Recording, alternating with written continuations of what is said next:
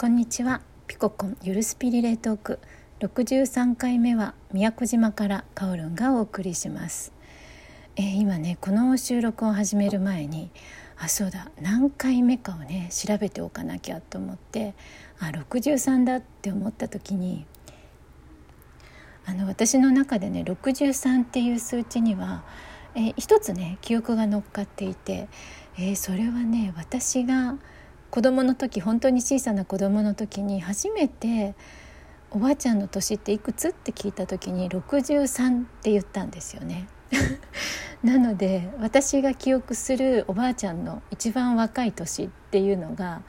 もちろん今は亡きねおばあちゃんの一番若い年が63歳でその時おばあちゃんは着物を着ていてね みたいなね懐かしいあの一緒に暮らしていた祖母の記憶がねふとこの63という数字から、えー、思い起こしていたりしました、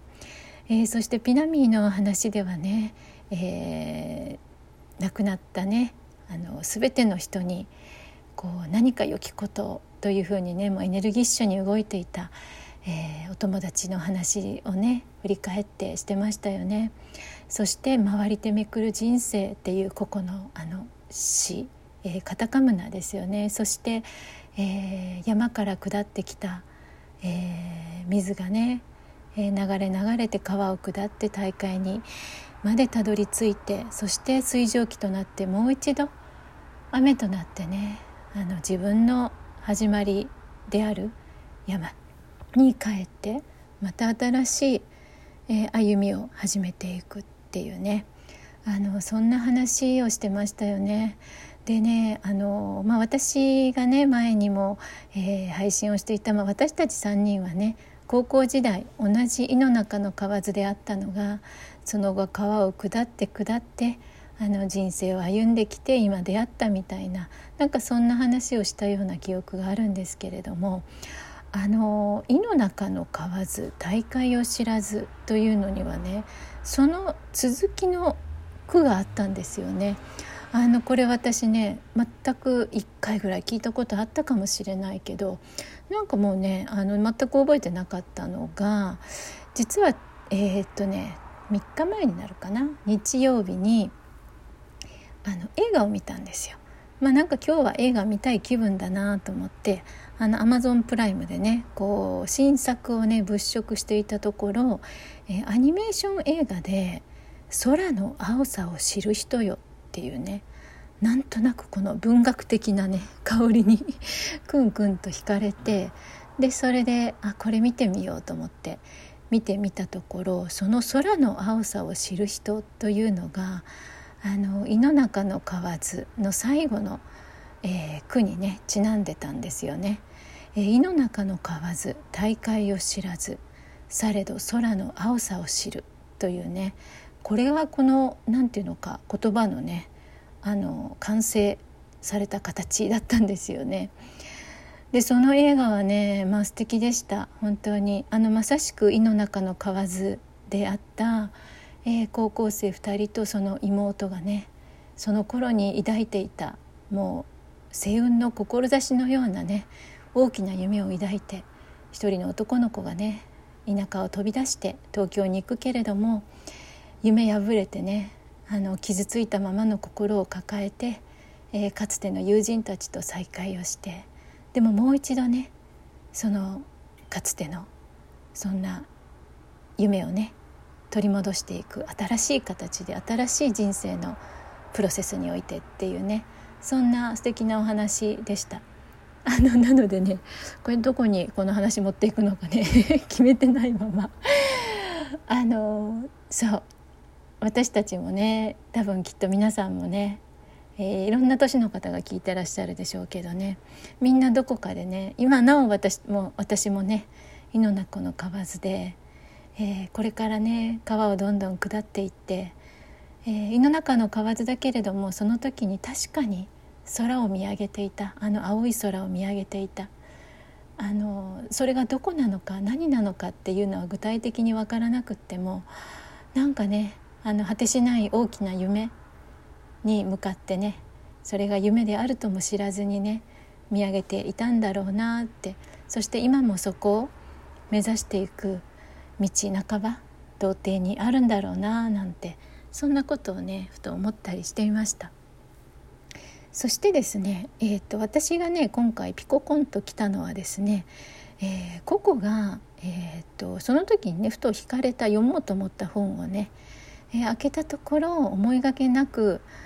あのキラリとね光るそこに詩があったというねそんな話だったんですけれども実はね2年前かな私も同じような体験があったんですね。ちょっと私その時にね、あの、悲しい出来事があって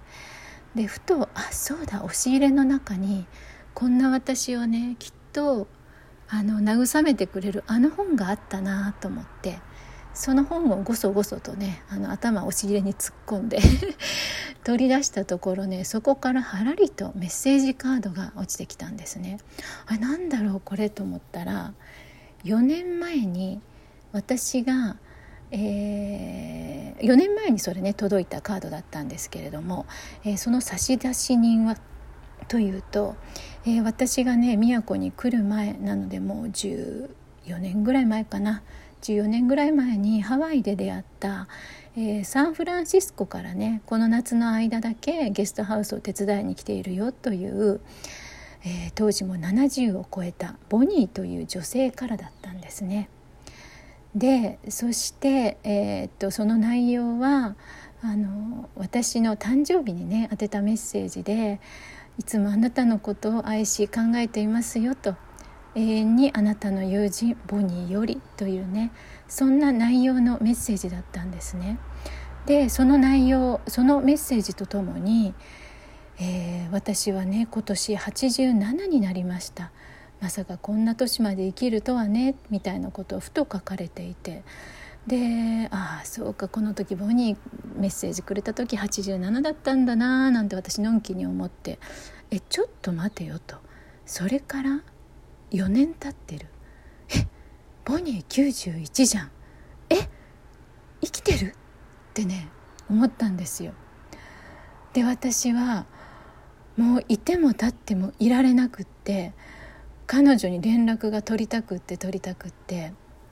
でメールアドレスがなんとなく分からなくなっていてでフェイスブックで以前つながってたなとでも私アカウント1回消したからもうつながってないしなとかねいろんなことを思いながら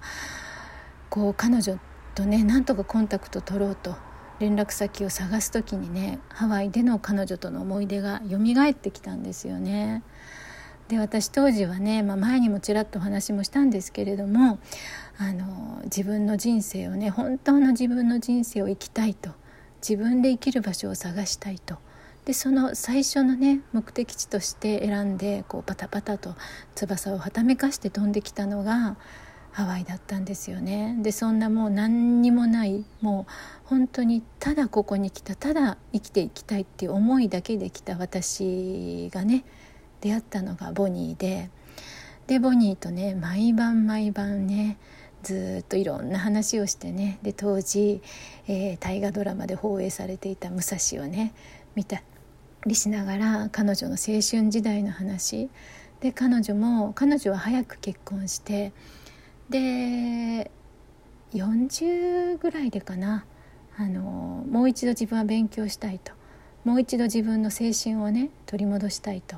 大学に行って勉強してもうあの時が本当に私は幸せだったってしみじみ語って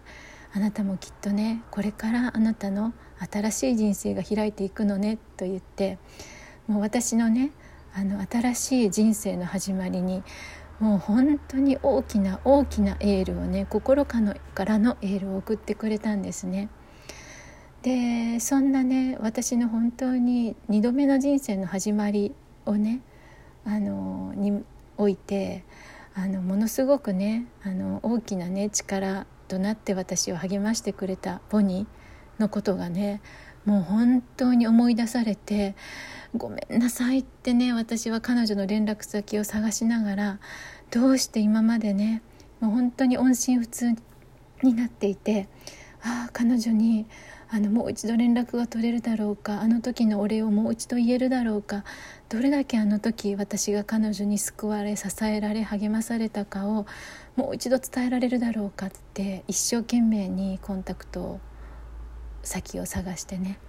でやっとねフェイスブックでたどり着いて彼女に送ってもう生きていますようにどうか今も生きていますようにと念じながら送って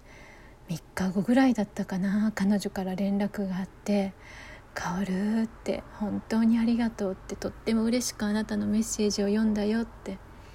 91歳になったよ私もってまさかね本当にこんな年になるとはねみたいなことでね本当に嬉しかったことをね、えー、今また改めて思い出しました。そして嬉しいことには今なおボニーはねご存命で、えー、時々ねフェイスブックにも、えー、いろんな記事をシェアしてくれたりしてね。彼女もまたねあの言葉の大好きな人でね、えー、っとそういえばその時に私たちが仲良くなったきっかけの言葉がねあるのでそれを最後にここでシェアしたいと思います。愛しなさい。今日があなたの人生最後の日であるかのごとく。夢を追いなさい。あなたの人生が永遠に続くかのごとく。はい、えー、そんな詩をね私たちは私はボニーと共有したハワイでの一コマでした。今日も聞いてくださってありがとうございました。ごきげんよう。